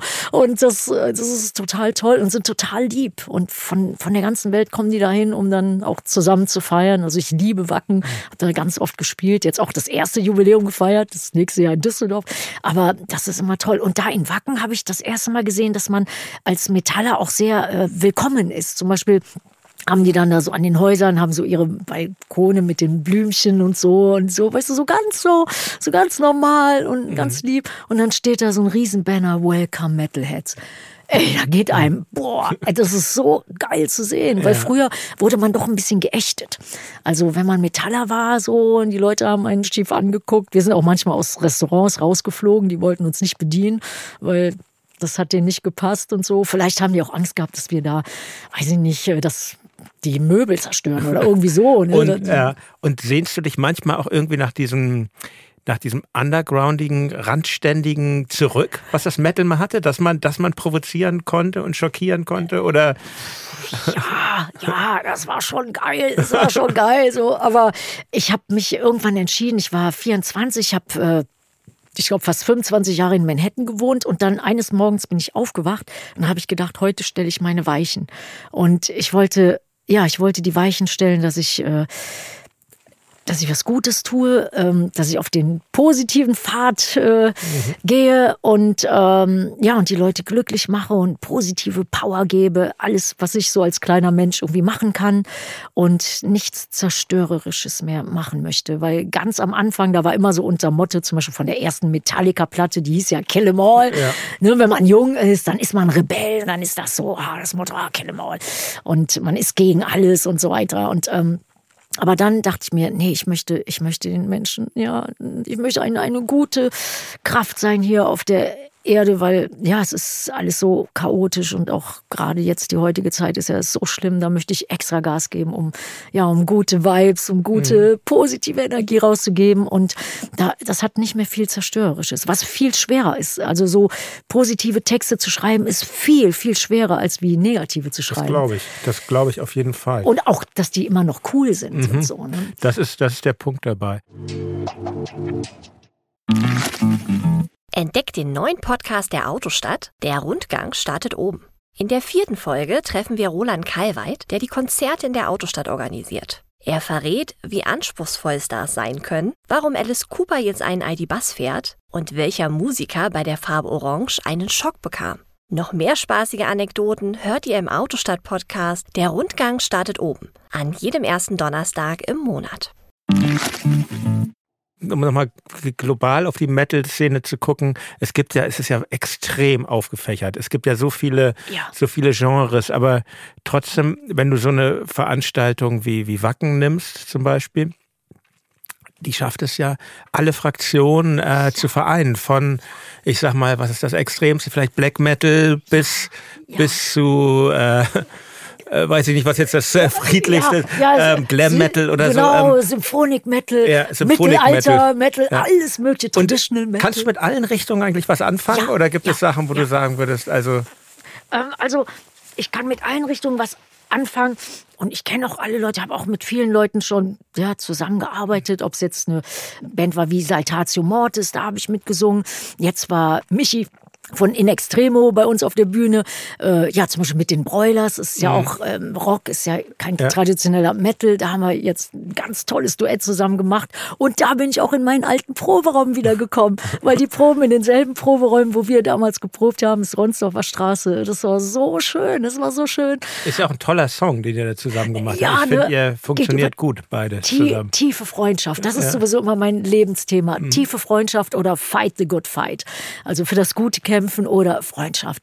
Liebe kommt auch manchmal vor in den Balladen, aber äh, ist doch eher selten mhm. oder seltener.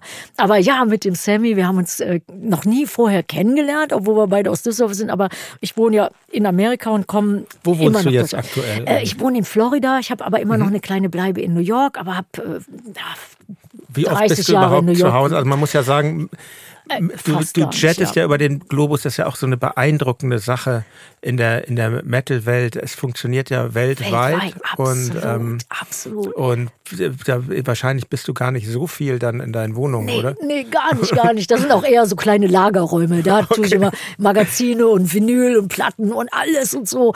Ja, und, und ich bin nach äh, Florida gezogen da gibt es zwar auch viel Hurricane, aber ich hatte, also das erste Mal hatte ich meine Wohnung verlassen müssen, da waren die World Trade Center attackiert worden und ich wohnte in der Nähe und das äh, Hochhaus so, ist einsturzgefährdet gewesen. Manhattan eher im ja, es war südlicheren Bereich. Ja, Battery Park City. Mhm.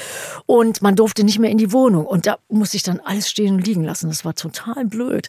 Und ja, und dann bin ich nach Long Island, Long Beach, äh, New York gezogen, sofort am Meer. Oh, das war wunderschön. Und ja, und dann ein paar Jahre später gab es einen Hurricane, das war Hurricane Irene, und hat das ganze Häuschen zerstört und das Wasser stand so ein Meter. I Irene, ich erinnere mich. Ja, ja erinnere das, das war, groß in den Medien. Ja. ja. weil das war noch nie da mhm. gewesen, dass in New York ein Hurricane war. Mhm. Also gab es gar nicht, noch nie. Ja, und dann haben wir das wieder so versucht aufzubauen, weil es schimmelt sofort. Ne? Also nach ein paar mhm. Tagen kannst du sowieso alles wegschmeißen, wenn überhaupt noch was übrig geblieben ist. Ja, und dann haben wir ein, ein Jahr gebraucht, das wieder schön zu machen und so. Und ich war wieder auf Tour. Ja, und auf einmal hörte ich meinen Roommate, Er meinte, du, es kommt wieder ein Hurricane, hoffentlich geht alles gut. Meine, aber kannst ruhig weiter touren und so. Ich vernagel alles so. Die Amis sind ja, weißt du, die vernageln dann die Fenster mit so Holz und also ist auch so, ist, ist, ist, ist echt manchmal lustig, was da abgeht. Und die Oberleitungen sind ja oben, so über der Erde, also es kracht alles sofort zusammen, da geht dann nichts mehr. Also es ist manchmal echt auf der einen Seite super fortschrittlich, auf der anderen Seite total mittelalterlich. Ne? Mhm. Auf jeden Fall, er meinte, nee, nee, keine Angst und so, kannst ruhig weiter. Ich war, glaube ich, in Schweden oder so. Naja, und dann, ja, und dann kam der nächste Hurricane, das war Hurricane Sandy, und dann war das ganze Häuschen weg. Und da ging auch nichts mehr zu retten. Ja, und dann haben wir immer versucht, das wieder aufzubauen. Aber in Amerika war das auch so, wenn du so zum Beispiel immer Versicherungen bezahlt hast, die Versicherungen zahlen dann nicht, die machen dann einfach zu. In Deutschland ist ja alles so gedeckelt, ne? Das ist dann irgendwie so. Rück, ist, Rückversicherung. Genau, ja. gibt's da oder gab's okay. da auf jeden Fall nicht. Ja, Versicherung zahlt nicht mehr und dann war das nicht mehr zu stemmen. Ja, und dann habe ich gedacht, ich möchte gerne in New York bleiben, weil ich New York liebe, besonders Manhattan. Aber äh, mhm. dachte ich mir, ja, und meine Crew und auch so Bandmitglieder, die wohnten in Florida, die meinen, ey, komm doch mal, guck doch mal. Ja, und dann habe ich da geguckt und dann habe ich was gefunden und so bin ich jetzt in Florida und habe immer noch, also, ja, mein Herz ist immer noch in New York, ja. Ich als deutscher Indie-Musiker, ich bin da schon neidisch, wie ihr das, äh, wie ihr Metal-Leute das macht. Ich bin ganz gut befreundet mit Hanno von der Band Mantar, das ist auch so eine sehr spezielle Metal-Richtung, die die machen als Duo und ähm, der ist auch nach Florida übergesiedelt. Also ja. wenn man Metal macht, dann geht das. Ja, dann, dann geht also, es. Also äh, ja, ich habe so gekämpft, um die grüne Karte zu kriegen. Oh mein Gott, das hat fünf ja. Jahre gedauert und die haben mich ja. dreimal abgelehnt und mhm. dann ging es. Und aber es aber, ging als klassische Sängerin. Ich bin mit Klassik durchgekommen, ja, weil Heavy Metal wollten die damals nicht haben. Das ist auch, auch nicht falsch, dich als klassische Sängerin zu bezeichnen.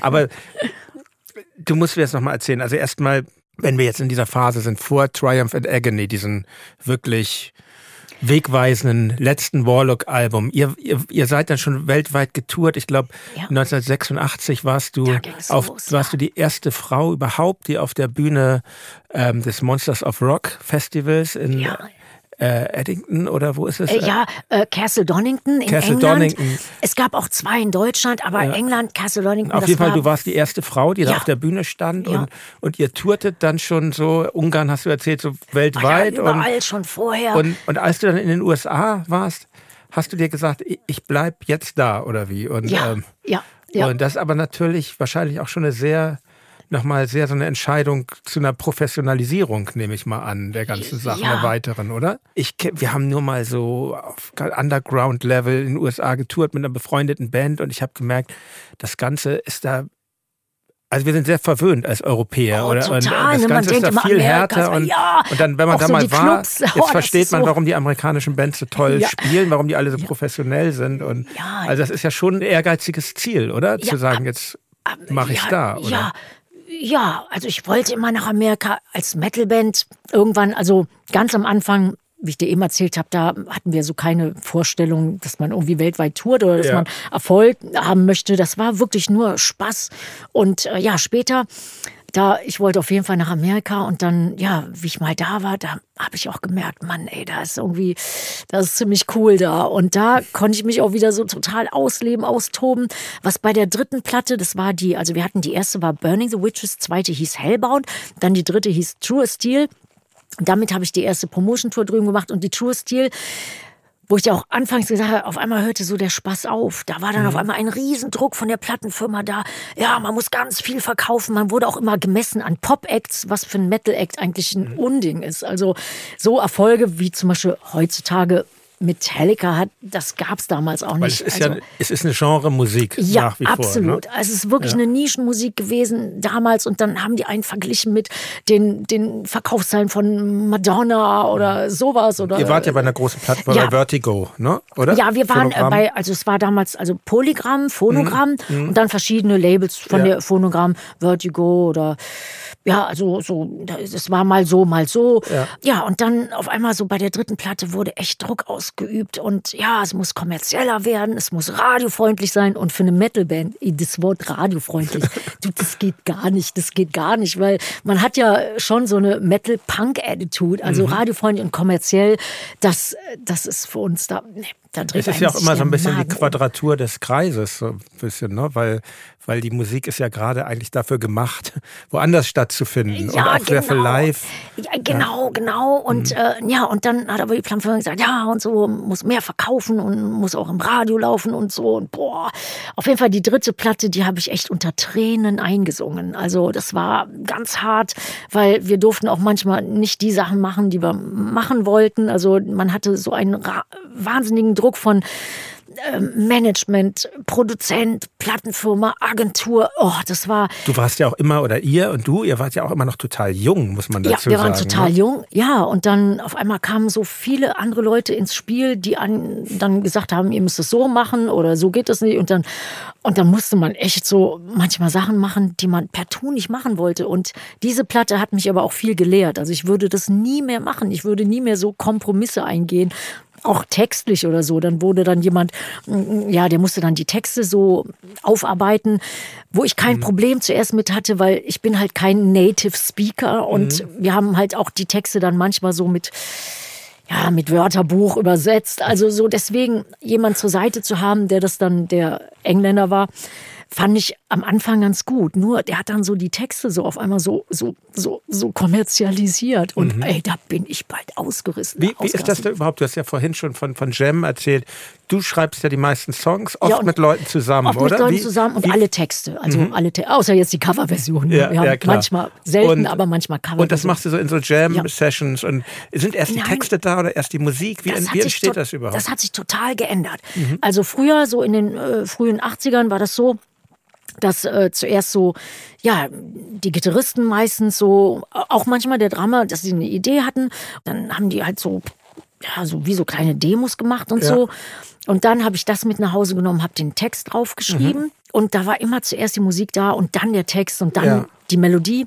Und das hat sich aber geändert, wie ich nach New York gegangen bin. Da auf einmal habe ich das erste Mal gemerkt, ähm, ich kann gute Texte schreiben und die kommen auch sofort zusammen mit der Melodie raus. Also ich glaube, ich habe es gut drauf, den Refrain zu machen. Alles andere wird dann drumherum gebastelt, aber ich finde es am besten, wenn eine Textidee rauskommt, so aus tiefster Seele, aus tiefstem Herzen, die sofort Gehalt hat. Man merkt es auch, dann habe ich immer so Herzklopfen, kann nachts nicht schlafen. Ich merke, das ist Magic.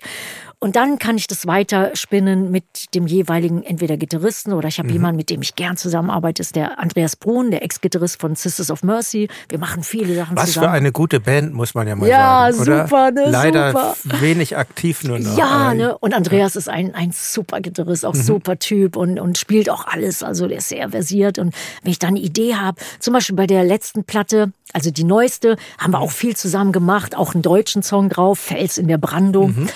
Und wunderschöne Ballade. Oh. Und ähm, ja, und dann gebe ich das dem Andreas, singe das jetzt meistens auf mein Cellphone und dann ist meistens der Chorus schon da und er bastelt alles andere drumherum. Oder ist auch manchmal so, dass er eine Idee hat, gib mir die und dann mache ich Melodie und Text. Aber ich muss sagen, meistens finde ich es am besten, wenn Melodie, Text da ist als erstes. Das hat irgendwie am meisten Tiefe, finde ich. Ne? Aber jeder Song entwickelt sich anders. Also auch wenn ein Gitarrist eine geile Idee hat, dann geht's auch. Aber ich finde so, die Bedeutung der Texte ist mir auf jeden Fall viel wichtiger jetzt, als wie es in den 80ern war.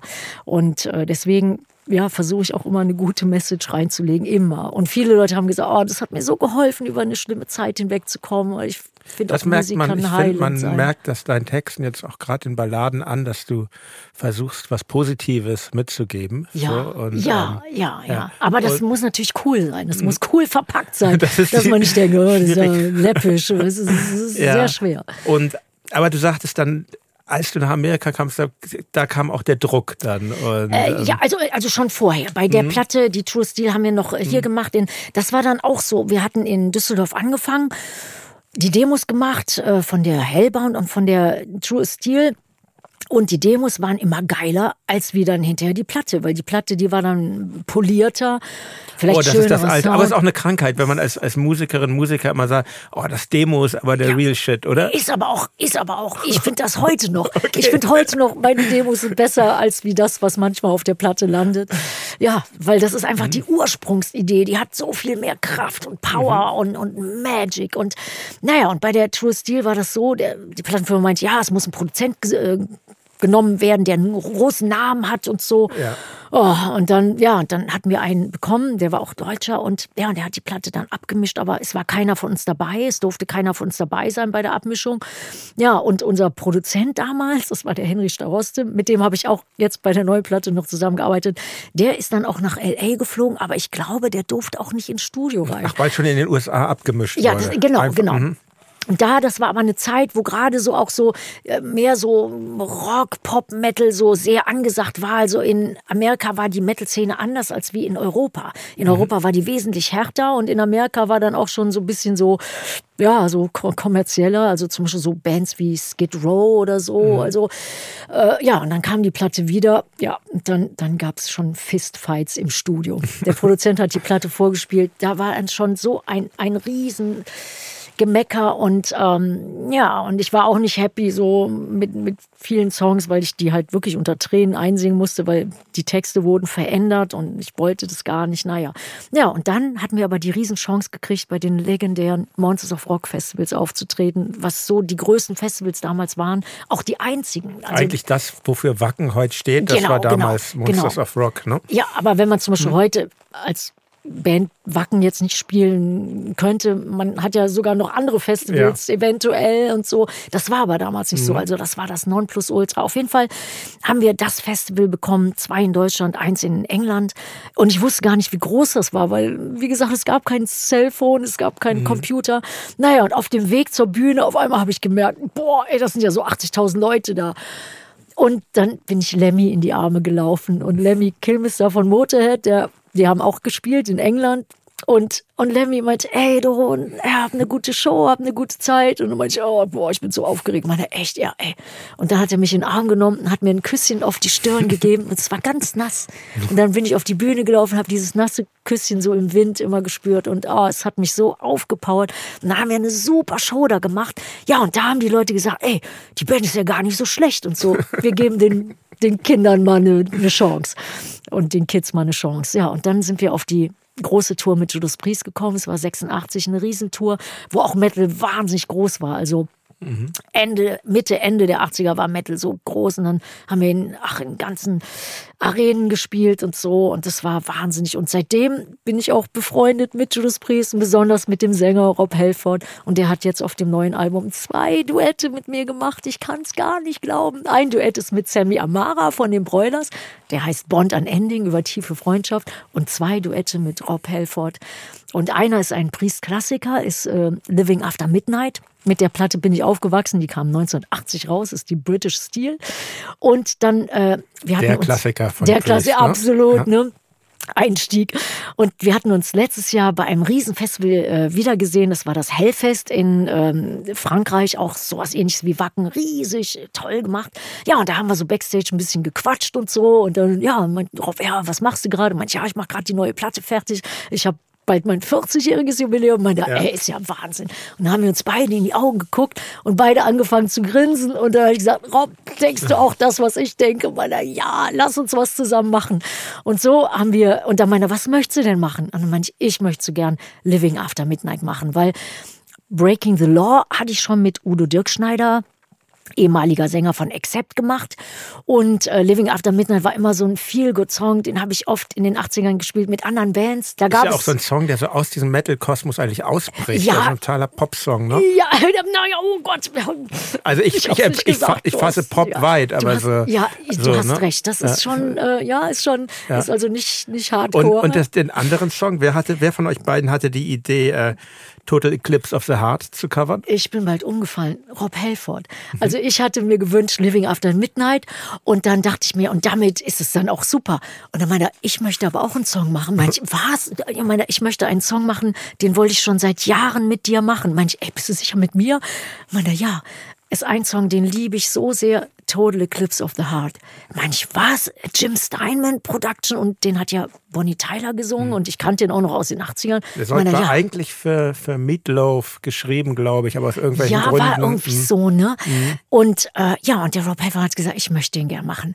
Naja, und dann habe ich den aufgenommen und so, so ein Demo gemacht. Und das nächste Festival, was wir zusammen gespielt hatten, das war dann in Spanien, das äh, Rockfest, auch Riesenfestival und habe ihm dann so einen Stick gegeben mit Total Eclipse of the Heart drauf.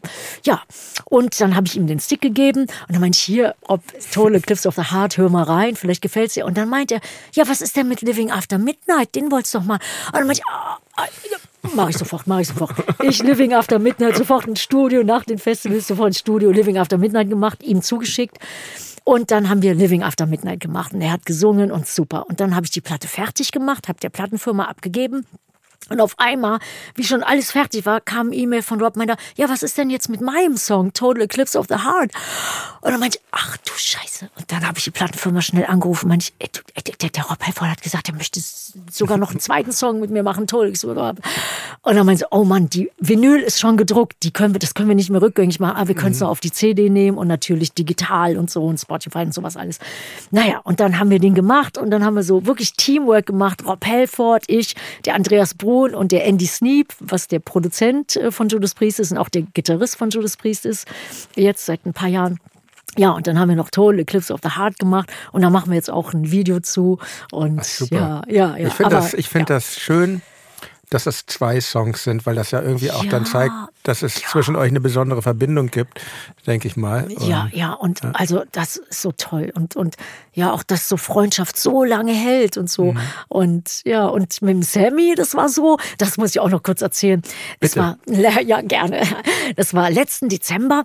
Ich war wieder auf Tour, wie das so üblich ist, und dann auf einmal kam jemand und meinte, du, ähm, der Sammy Amara möchte gern mit dir am Telefon was bequatschen. Und dann meinte ich, echt, der Sammy Amara von den Broilers. Und ich wusste, dass die auch aus Düsseldorf sind, aber ich wusste jetzt, ich kenne jetzt da nicht so alle mhm. Songs. Ne? Und dann hat der Sammy gefragt, ob ich Lust hätte, Gast zu sein. Die haben zwei Konzerte, auch in Düsseldorf, auch in der Mitsubishi Elektrikhalle, wo wir jetzt unser mhm. 40-jähriges feierten. Das war die ehemalige Philips-Halle. Und äh, meine zwei Konzerte, so Weihnachtskonzerte, die machen immer so spezielle Konzerte mit Gast, ob ich Lust hätte, Gast zu sein. Und da habe ich gesagt, ja, ey, super, ey, super gerne, ist mir eine Ehre, gerne.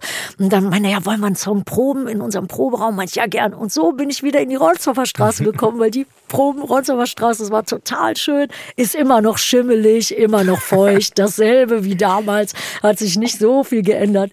Aber es gibt jetzt Toiletten. Früher gab es keine Toiletten. Das war dann auch hart. Ey, das kenne ich auch noch. Proberäume ohne Toiletten. Ja, klar. Sehr ne? kompliziert. Ja, ja, ja, ja, ja, ja. naja, und ist auch so mit Schloss also kann nicht mehr jeder rein, weil mhm. uns wurde auch immer das Equipment geklaut, aber ist jetzt mit Schloss, also kann keiner mehr rein. Ist alles ein bisschen sicherer. Naja, und dann bin ich da hingekommen und wir haben uns super verstanden, sofort auf Anhieb super verstanden, haben einen Song eingeprobt, klappte super. Dann haben wir gesagt, ey, ein Song ist eigentlich zu wenig, lass uns zwei Songs machen. Und dann haben wir den zweiten Song noch eingeprobt, das ist Breaking the Law von Judas Priest noch. Ja, und dann haben wir die zwei Konzerte gemacht, war am 22. und 23. Dezember und es ist so gut gewesen und so gut angekommen. Die haben ja ein ganz anderes Publikum, also es ist viel, viel jünger als wie unseres Publikum und die sind so abgegangen, ey, boah, ey, sowas habe ich echt noch nicht erlebt. Das war Wahnsinn, auch ausverkauft, zweimal ausverkauft. Ja, und dann haben wir gesagt, ey, eigentlich müssen wir doch was zusammen machen. Und ich habe gesagt, Sammy, ich bin gerade in den allerletzten Zügen von der Platte und so. Wollen wir noch was zusammen machen? Dann haben wir uns so hin und her telefoniert nachts und dann so, ähm, ähm, ja, so, so Melodien und, und Textfetzen so hin und her geschickt. Ja, und dann haben wir gesagt, komm, wir machen den Song über tiefe Freundschaft. Und dann haben wir uns beim Sammy getroffen auf dem Dachboden. Er hat dann ein wunderschönes Studio eingerichtet. Ja, und dann haben wir den Song geschrieben, sofort eingesungen, eingespielt. Und dann hat den der äh, Vincent Sorg gemixt im Prinzipalstudio. Ja, und das war dann der allerletzte Song, der auf die Platte gekommen ist und dann kam noch der Rob Halford-Song danach. Aber so und so haben wir uns auch kennengelernt und super und super Verbindung und ist so schön auch mit einem anderen Sänger halt ja sich auch mal so ja so auszuquatschen so ey wie machst du das? Was denkst du? Und ja. so. Und, Sammy war ja auch schon mal hier bei Reflektor. Mal ja. Hoffentlich hört er zu. Oh, wollen wir, mal, so wollen wir mal testen. Sammy, wenn du zuhörst, schick mir mal eine SMS. Oh ja, oh ja. Liebe ähm. Grüße nach Düsseldorf, Sammy. I love you. An dieser Stelle ein kurzer Break. Weiter geht es in Teil 2. Doro berichtet uns dort vom Durchbruch mit ihrer damaligen Band Warlock mit dem Album Triumph and Agony in den USA, aber auch von der Krise des Metal durch den Grunge in den 90er Jahren. Wenn ihr Reflektor unterstützen wollt, dann abonniert gerne diesen Kanal überall, wo ihr Podcasts hört und empfehlt uns an Freunde weiter. Außerdem empfehle ich euch den Club Reflektor, meinen exklusiven Mitgliederbereich. Den Link findet ihr in den Show Notes. Vielen Dank, euer Jan Müller.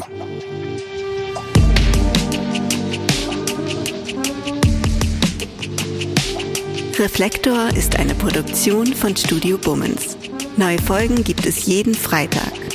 Wenn ihr Feedback oder Fragen habt, schreibt uns an reflektor.studio-bummens.de. Und wenn euch diese Folge gefallen hat, freuen wir uns, wenn ihr sie an eure Freundinnen und Freunde weiterempfehlt.